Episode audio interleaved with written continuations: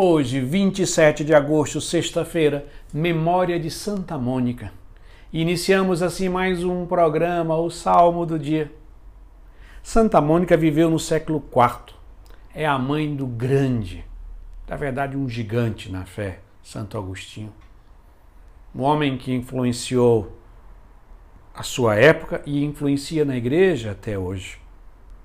E ele sempre acreditou a sua fé, a sua conversão, por causa da intercessão, do testemunho e das palavras de Santa Mônica.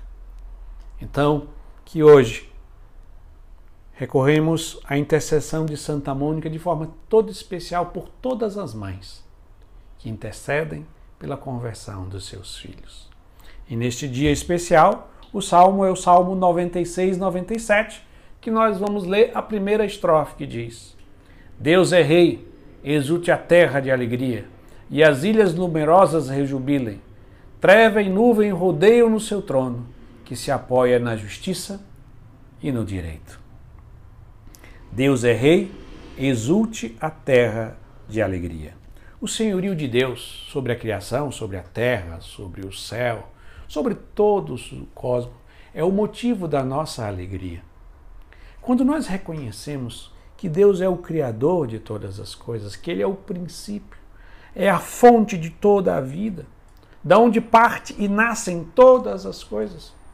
E quando nós reconhecemos que Ele, sendo o nosso Criador, devemos a Ele a nossa adoração e o nosso reconhecimento que Ele é o nosso Rei e Senhor.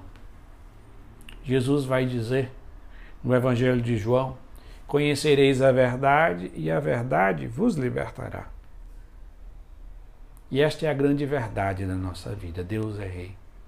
E na medida em que nós a reconhecemos, na medida em que nós assumimos para a nossa vida essa verdade, que Ele é o Rei e o Senhor, que Deus envia o seu Filho, o Verbo se faz carne e vem habitar no meio de nós e quando reconhecemos que o Verbo que se fez carne, nosso Senhor Jesus Cristo, é o nosso Rei e é o nosso Senhor, o nosso coração se enche de alegria.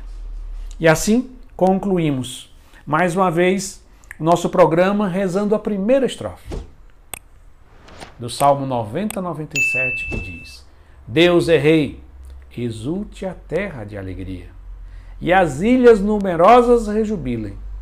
Treva e nuvem o rodeiam no seu trono, que se apoia na justiça e no direito. Amém.